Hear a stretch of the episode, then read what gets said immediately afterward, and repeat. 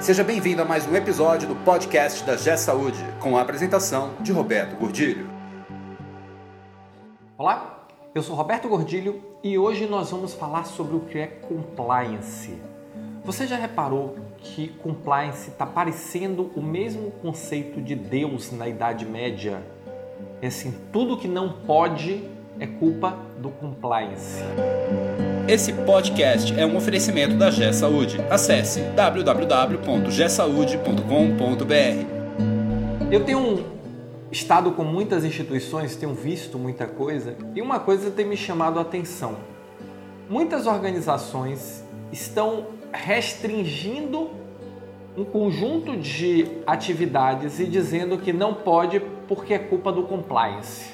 Não, não pode porque o compliance não permite. Não pode porque o compliance diz que não pode. Mas afinal de contas, o que é compliance? Afinal de contas, como é que nós sabemos o que pode e o que não pode e nós podemos contra-argumentar ou não se aquilo realmente tem a ver com compliance ou compliance virou o conceito de Deus na Idade Média? Não pode porque Deus não quer e Deus não pode ser questionado.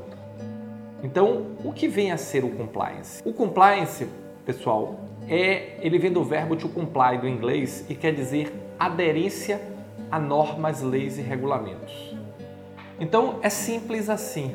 O que é o compliance? Compliance é você estar aderente, cumprindo com todas as leis, normas e regulamentos externas e internas. E aí é importante a gente entender um pouco a estrutura de leis do nosso país. Então, nós temos uma lei maior, que é a Constituição. A partir daí, de uma forma simplificada, nós temos leis federais, que valem para todo o Brasil. Nós temos leis estaduais, que valem para determinados estados. Nós temos leis municipais, que valem para um determinado município.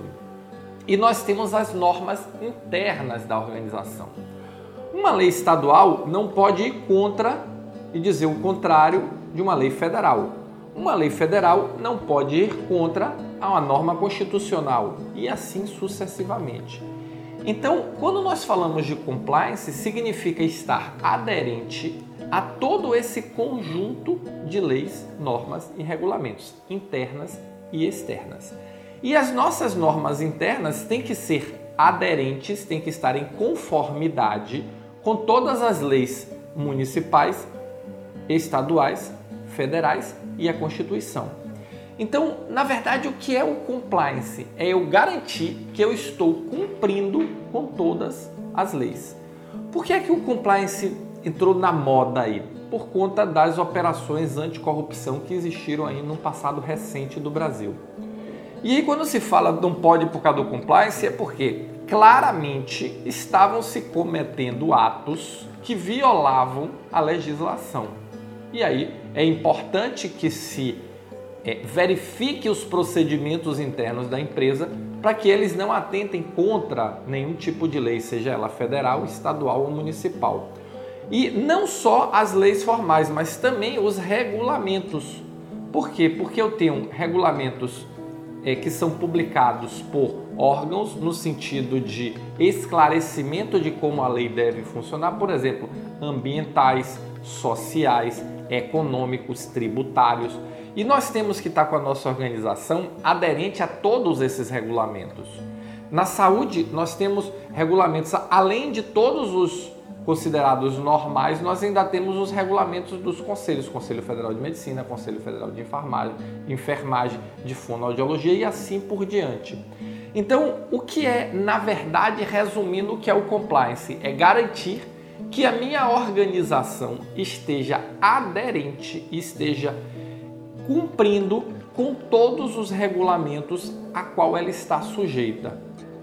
E todos são todos mesmo. Vigilância sanitária, normas é, municipais, normas estaduais, normas federais, leis ambientais, tributárias, todas. Isso é compliance.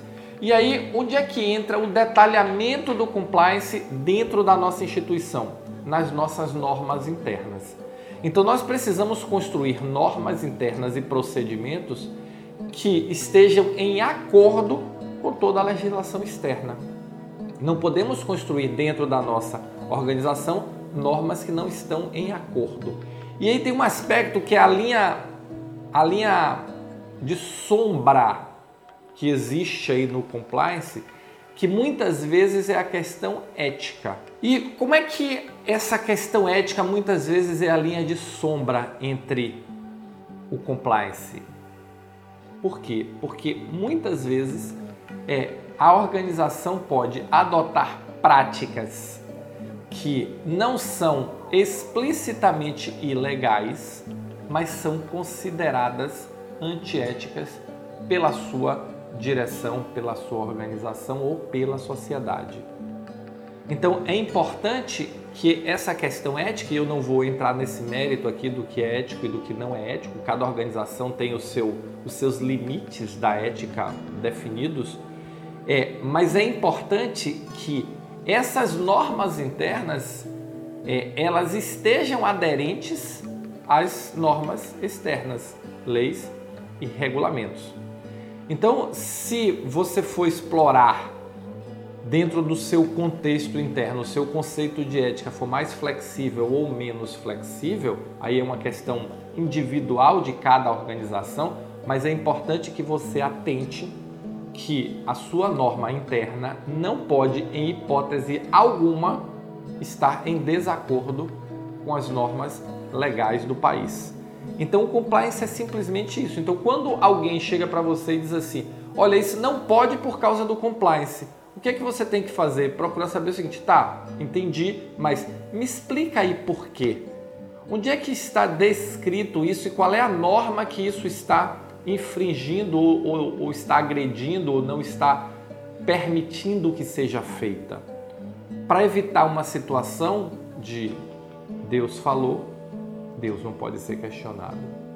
Então vamos colocar um pouco de renascimento sobre essa discussão, porque o compliance ele é extremamente importante, ele é hoje fundamental para todas as nossas organizações, principalmente se nós sairmos do lugar comum e formos pensar nas questões sociais, nas questões ambientais, nas questões não apenas tributárias, não apenas comerciais, mas nas questões de relacionamento social de uma forma geral. Mas é preciso haver um porquê, é preciso haver uma justificativa para evitar aquela situação de que todo mundo que não quer que alguma coisa seja feita simplesmente dizer que é por conta do compliance, como eu tenho visto acontecer em muitas organizações. Então, atente e, resumindo, o compliance é simplesmente aderência a leis, normas e regulamentos internas e externas.